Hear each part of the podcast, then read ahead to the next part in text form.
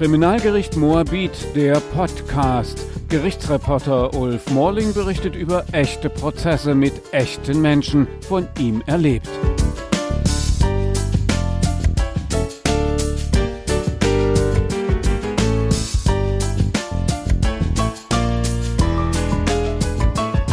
Herr Weber, der vorgelegte Bericht ist der siebte inzwischen. Das heißt, Sie haben schon seit langen Jahren betreut, die Opfer von Straftaten in Berlin. Und wenn ich Ihren neuen Bericht lese, habe ich das Gefühl, es wird viel für Opfer getan in Berlin. Gleichzeitig haben die Opfer oder die Angehörigen der Opfer das Gefühl, eigentlich wird gar nichts für sie getan. Wie ist es denn nun? Aus meiner Sicht denke ich, dass wir tatsächlich im Land Berlin einiges für die Opfer tun. Es hat sich auch grundsätzlich einiges an der Einstellung verändert. Die Politik stellt andere Mittel zur Verfügung. Die Senatsverwaltung hat ein eigenes Referat für den Opferschutz eingerichtet. Die Mittel für die Opferhilfsorganisationen sind gestiegen und gleichwohl fällt auf, dass die Anzahl derer, die diese Einrichtungen und Möglichkeiten in Anspruch nehmen, stagniert, zum Teil sogar fällt. Und das ist etwas, was mir auch Sorgen bereitet, denn die Zahl der Opfer der Straftaten ist die letzten Jahre kontinuierlich gestiegen. Und wenn wir auf der einen Seite sehen, dass die Zahl der Opfer steigt und auf der anderen Seite entdecken, dass trotz allem, was getan wird, trotz der Bereitstellung von mehr Mitteln, zum Teil sogar mehr Personal und dergleichen, die Möglichkeiten nicht stärker in Anspruch genommen werden, sondern sogar sinken, dann stellt sich die Frage, wo und was machen wir hier falsch? Was wird also in Berlin falsch gemacht, äh, dass die Opfer das Gefühl haben, dass man ihnen nicht gerecht wird, dass sie allein gelassen werden? Ich habe versucht, den Ursachen auf den Grund zu gehen. Dazu habe ich einen Vergleich mit einigen anderen deutschen Großstädten angestellt, weil sich für mich vordergründig die Frage gestellt hat, möchten die Opfer möglicherweise gar nicht diese Möglichkeiten und Rechte in Anspruch nehmen? Ist es nur ein Gedanke, den die Politik und die Mitarbeiter der Opferhilfsorganisation haben, oder kommt die Hilfe nicht an? Und dabei ist mir aufgefallen, dass im Vergleich, wir haben im Vergleich zu München, Stuttgart und Hamburg gezogen, Berlin leider das Schlusslicht bildet. In München immer in Relation gesetzt, denn weniger Einwohner bedeutet in Relation natürlich auch weniger angezeigte Straftaten, wird die eine oder andere Möglichkeit, das Recht, das Opfer haben, bis zu zwölffach stärker in Anspruch genommen. Und auch Stuttgart und Hamburg sind uns in einigen Punkten weit voraus. Das heißt, die Opfer dort legen ein anderes Verhalten an den Tag. Und das, denke ich, lässt die Schlussfolgerung zu, dass die Möglichkeiten hier nicht an die Opfer herangetragen werden. Dann hat im nächsten Schritt eine der Opferhilfseinrichtungen, nämlich die Opferhilfe Berlin und in Kooperation das Zeugenzimmer, zahlreiche Opfer befragt. Das Zeugenzimmer ist eine Institution, in der können sich Zeugen, die am Kriminalgericht geladen werden, und das sind ja oft die Opfer, können sich dort aufhalten und müssen dann nicht auf dem ungemütlichen Gerichtsflur den Täter sehen und dort auf ihren Termin warten, sondern können in einem geschützten Raum mit entsprechend geschulten Mitarbeiterinnen auf den Termin warten und werden auch in den Gerichtssaal begleitet. Diese beiden Einrichtungen haben weit über 1000 Geschädigte befragt. Und dabei kam heraus, dass mehr als die Hälfte der Befragten angaben, sie fühlen sich von den Behörden nicht oder schlecht betreut. Das heißt, wenn die Geschädigten den Weg zu den Hilfseinrichtungen gefunden haben, dann waren sie sehr zufrieden und zugleich auch überrascht, was es alles für Möglichkeiten gibt, wie intensiv man sich um sie kümmert und dass diese Möglichkeiten auch für die Betroffenen kostenfrei sind. Das ist ja auch ein wichtiger Faktor. Entscheidend ist nach wie vor die Frage, wie bringen wir den Betroffenen bei, dass sie entsprechende Rechte und Möglichkeiten haben.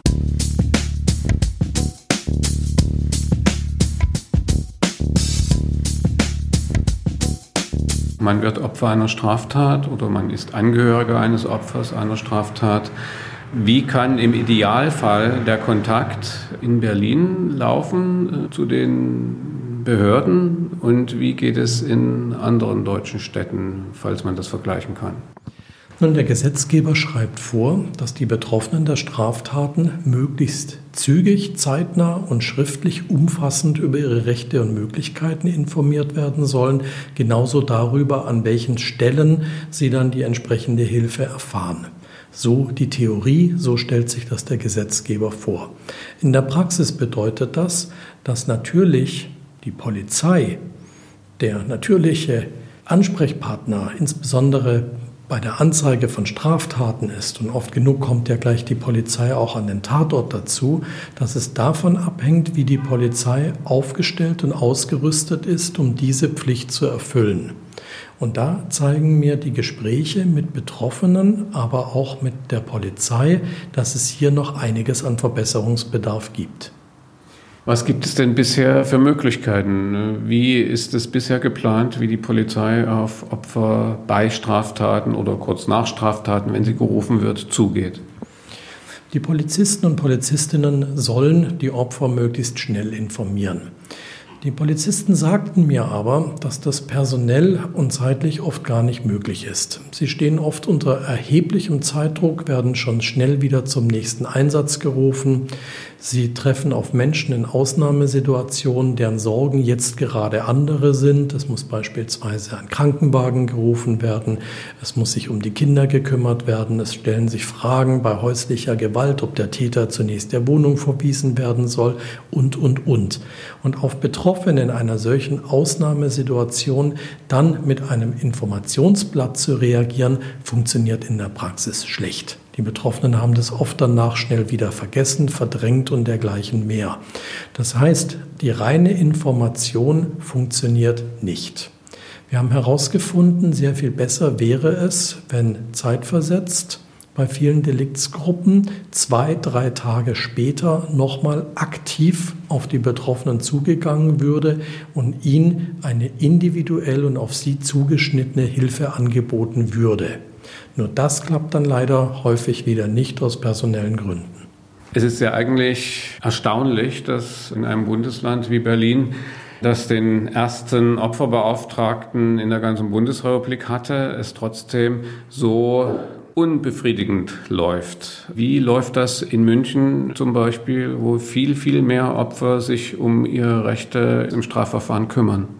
Ich hatte Gespräche mit der Polizei in München geführt und die Polizisten sagten mir, dass sie seit einigen Jahren entsprechend geschult würden und sie wurden darauf extra hingewiesen und das ist ein ganz wichtiges Kriterium. Der Opferschutz wurde dort schon früher auch sehr oder sogar noch ein bisschen höher gehängt und sie sind bemüht, dort eben nicht nur ein Informationsblatt auszuhändigen, sondern ein entsprechendes kurzes, informatives Gespräch zu führen, um den Betroffenen den Mehrwert darzulegen, was es bedeutet, wenn man sich mit einer Hilfsorganisation in Verbindung setzt, was die alles für einen tun können. Und das hat enorm geholfen. Nun kommen wir nochmal zu Berlin. Also es ist eine Straftat passiert. Jemand ist gestorben durch eine Straftat. Man steht allein, man muss viele, viele Sachen, ob Versicherung, ob Beerdigung, was auch immer, organisieren oder eventuell eine Identifizierung durchführen. Gibt es da jemanden, der einen an die Hand nimmt hier in Berlin, wenn man eigentlich als Angehöriger gar nicht mehr weiß, wie es weitergehen soll, was man tun soll und völlig hilflos nur dasteht und unter Schock ist? Die Problematik der fehlenden und zeitlich nachgelagerten Informationen sieht die Berliner Polizei sehr gut. Und sie hat darauf auch reagiert. Sie hat vor geraumer Zeit beim LKA 1, das sind die, die die Delikte am Menschen bearbeiten, eine eigene Stelle eingerichtet. Dort sitzt nunmehr eine Opferschutzbeauftragte, die mit hohem Fachwissen und Empathie mit den Hinterbliebenen spricht und ihnen sehr schnell die Möglichkeiten aufzeigt und insbesondere ihnen den Weg zur schnellen Hilfe zeigt. Nun ist es aber insgesamt ein personelles Problem und die Berliner Polizei hat zumindest bisher nicht den Personalapparat und auch nicht die Räumlichkeiten und sachlichen Mittel, um eine solche gute Hilfe auf allen Ebenen, auf denen es geboten wäre, anbieten zu können. Ich denke jetzt insbesondere an die Vielzahl der Sexualdelikte und an die hohe, hohe Anzahl an Körperverletzungsdelikten. Auch hier haben wir mit sehr vielen traumatisierten Menschen in einer außergewöhnlichen Lage zu tun, die dringend Hilfe benötigen. Das kann die Polizei leider nicht bieten. Sie bräuchte dafür eine Vielzahl von gesondert geschulten Kräften. Das gibt der Haushalt leider nicht her. Entsprechend ist aus meiner Sicht naheliegend, dass man mit den Mitteln, die zur Verfügung stehen, versucht, das Beste zu machen. Und hier stehe ich auch in engem Gespräch mit der Polizei und glücklicherweise sehen wir das gleich. Es geht darum, die Polizisten und Polizistinnen möglichst gut zu schulen, jetzt entsprechende Fortbildungsangebote zu machen, aber auch eine erweiterte Ausbildung das Ausbildungsmodul Opferschutz in die Ausbildung dauerhaft zu integrieren, um darüber zu erreichen, dass die, die nachher draußen auf der Straße unterwegs sind, die die Arbeit am Tatort leisten, entsprechend zugeschnitten auf den jeweiligen Einzelfall schon so gut es geht informieren. Ich denke, dass wir auch darüber einiges erreichen können. Sie sagten, es, es fehlt an Geld vielleicht, um entsprechende Stellen aufzurüsten äh, bei der Polizei. Ist denn das in anderen Bundesländern anders aus Ihrer Kenntnis? Meines Wissens nach sind die anderen Bundesländer hier nicht sehr viel besser dran. Gespräche mit den Behörden in Nordrhein-Westfalen haben mir gezeigt, dass es dort zum Teil noch sehr viel dürftiger ist. Nicht viel anderes habe ich aus anderen Bundesländern zu hören bekommen. Es ist also weiterhin eine Daueraufgabe, mit den Möglichkeiten, die da sind, bestmöglichst umzugehen.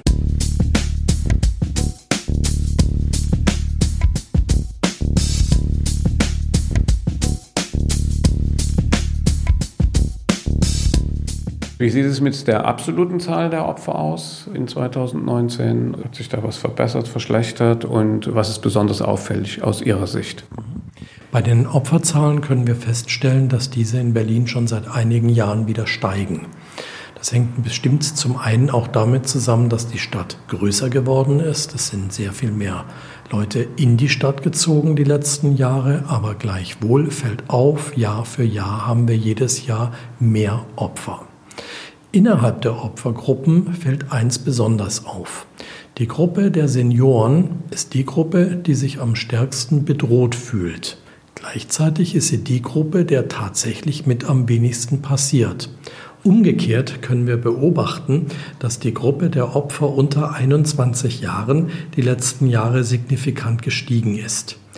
Um das Ganze mal in Zahlen zu benennen, hatten wir im Jahr 2015 circa 14.549 Opfer unter 21. Diese Gruppe stieg dann Jahr für Jahr an und im Jahre 19 betrug sie bereits 16.844.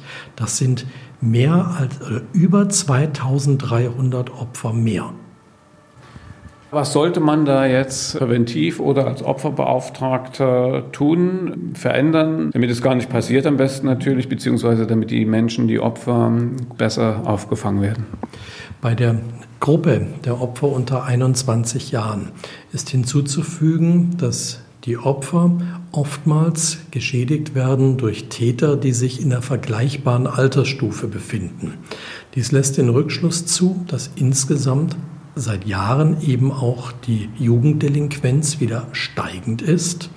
Und ich kann nur dafür appellieren, dass jede Form der Prävention unbedingt weitergeführt wird, jede Form der Jugendarbeit intensiviert wird.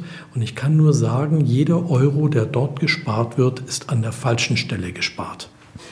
Die Taten nehmen zu, die Nebenklage nimmt ab in Berlin. In München ist sie wesentlich größer. Ich glaube, Berlin hat ein Viertel der Nebenklagen im Vergleich zu München, das viel kleiner ist und viel weniger Straftaten hat. Aber die Leute sind dort eher bereit, in eine Nebenklage zu gehen, also im Prozess sozusagen neben dem Staatsanwalt zu stehen und einen Anwalt zu haben, der sie vertritt in einem Prozess gegen ihren Peiniger. Wie kommt das? Sind die Münchner da wacher, aktiver oder werden sie besser informiert über ihre Rechte, zum Beispiel auch im Strafprozess als Nebenkläger, Nebenklägerin? Aus meiner Sicht stellt es sich so dar, dass die Münchner oder auch die Stuttgarter oder Hamburger einfach besser informiert sind. Und wer frühzeitig darüber informiert wird, dass er Rechte und Möglichkeiten hat, möglichst bald nach der Tat, der hat Zeit, sich darüber auseinanderzusetzen, Gedanken zu machen und zu planen, wie er mit den Folgen der Straftat umgehen möchte in jeder Hinsicht. Und wenn ich dann darüber unterrichtet bin, dass ich in vielen Fällen die Möglichkeit habe, einen für mich kostenfreien Opferanwalt oder Opferanwältin in Anspruch nehmen zu können, dann machen die Leute das auch. Das Beispiel München zeigt es in besonders signifikanter Weise. Das heißt, nur wer seine Rechte kennt, kann sie auch entsprechend wahrnehmen. Und da es daran in Berlin insbesondere mangelt, ist es aus meiner Sicht folgelogisch, dass unter anderem das Instrument der Nebenklage hier sehr viel geringer in Anspruch genommen wird als in München. Das Gleiche können wir auch bei anderen Opfer Rechten beobachten. So gibt es die Möglichkeit, dass man auch Schadensersatz oder Schmerzensgeld im Strafprozess einfordern kann. Das Ganze nennt sich Adhäsionsverfahren. Und auch dieses Instrument wird in München mindestens zehn bis zwölfmal so stark genutzt wie in Berlin.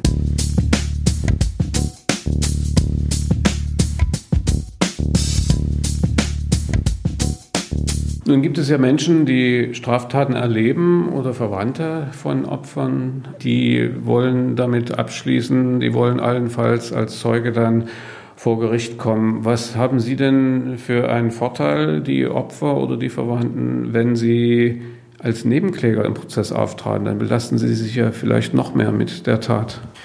Viele Betroffene der Straftaten, Hinterbliebene und Schwerverletzte haben mir immer wieder gesagt, Woran Sie ein besonderes Interesse haben, ist die Sachverhaltsaufklärung und die Motive des Täters. Sie möchten also gar nicht so sehr die strenge Strafe. Dieser Wunsch wird auch geäußert, aber sehr viel seltener als man denkt. Sehr viel häufiger geht es eben um das Wissen der Umstände. Und das bekomme ich im Rahmen der Nebenklage sehr viel besser mit. Wenn mich ein Anwalt oder eine Anwältin vertritt, bekommt er oder sie nämlich im Regelfall die Akte zu sehen und über die Möglichkeit der Akteneinsicht, die Teilnahme am Strafverfahren, insbesondere die Teilnahme an der Gerichtsverhandlung und sogar die Möglichkeit, eigene Fragen stellen zu können, eröffnet die Möglichkeit dann den Sachverhaltsinhalt mitzugestalten und genau zu erfahren, was da im Konkreten passiert ist. Was erleben denn Opfer aus Ihrer Sicht im Strafprozess? Sind die Menschen danach zufrieden, dass sie dem Täter ins Auge, vielleicht das erste Mal ins Auge gesehen zu haben? Oder kommen sie irgendwann einfach nicht mehr, wenn der Prozess noch nicht zu Ende ist? Wie sich dann die einzelnen Nebenkläger verhalten, ist ganz unterschiedlich. Ich habe Menschen erlebt, die wollten die Nebenklage nur aus dem Grund machen, damit sie einen Anwalt oder eine Anwältin in den Prozess schicken konnten und sich im Hintergrund informiert haben. Die sind niemals selbst in Erscheinung getreten. Für andere ist es umgekehrt ganz wichtig. Sie möchten den oder die Angeklagten sehen. Oftmals steht ja fest, dass die Angeklagten dann auch tatsächlich die Täter waren. Sie möchten diesen Menschen ins Gesicht sehen. Manche haben sogar das Bedürfnis, direkte Fragen an sie zu richten. Sie wollen dann mehr wissen zum Warum und zu den Hintergründen der Tat. Andere wiederum möchten gerne dabei sein, möchten sich aber nicht aktiv einbringen. Sie möchten nur sehen, was da passiert, weil sie das Bedürfnis haben, genau informiert sein zu wollen. Und so lässt sich nur insgesamt als gemeinsamer kleinster Nenner feststellen, alle der Betroffenen, die dieses Instrument wählen, haben ein hohes Informationsbedürfnis. Was würden Sie abschließend sagen, was in Berlin als nächstes geschehen sollte? Sie haben sieben Berichte geschrieben über die Situation der Opfer von Straftaten in Berlin. Was möchten Sie keinesfalls oder am liebsten keinesfalls im nächsten Ihrer Berichte lesen? Ich würde mich sehr freuen, wenn ich nächstes Jahr erstmal feststellen sollte, dass die Zahl der Opfer runtergegangen sein sollte.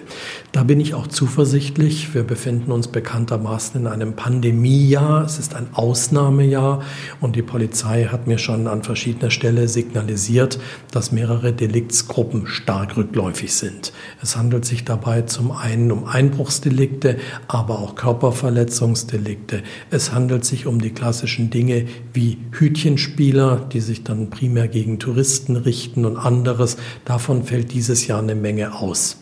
Entsprechend bin ich zuversichtlich, dass die Zahl der Opfer im nächsten Jahr geringer sein wird. Was mich weniger glücklich stimmen würde, wäre, wenn sich der Trend fortsetzen sollte, dass die Opfer Hilfsmöglichkeiten und Rechte ein weiteres Mal so schwach in Anspruch genommen wurden wie bisher. Hier kann ich noch gar nichts sagen, wie der Trend ist. Das bleibt abzuwarten. Ich kann aber auf jeden Fall an dieser Stelle schon sagen, dass wir weiter im intensiven Gespräch, insbesondere mit der Polizei stehen und an entsprechenden Möglichkeiten arbeiten, wie man die Dinge verbessern kann. Und tatsächlich wird es nächstes Jahr ein Pilotprojekt geben. Es wird eine sogenannte Kontakt- oder Servicestelle geschaffen werden.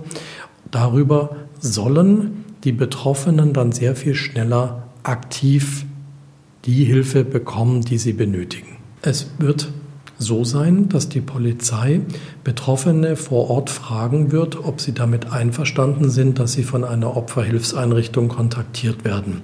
Zu dem Zweck muss dann eine kurze Datenfreigabeerklärung erfolgen.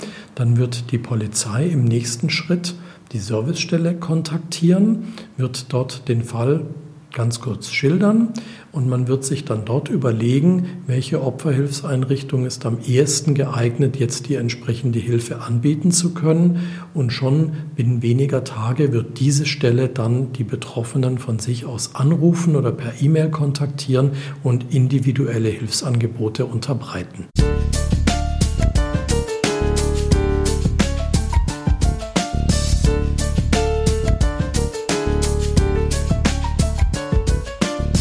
Kriminalgericht Moabit, der Podcast. Gerichtsreporter Ulf Morling berichtet über echte Prozesse mit echten Menschen, von ihm erlebt.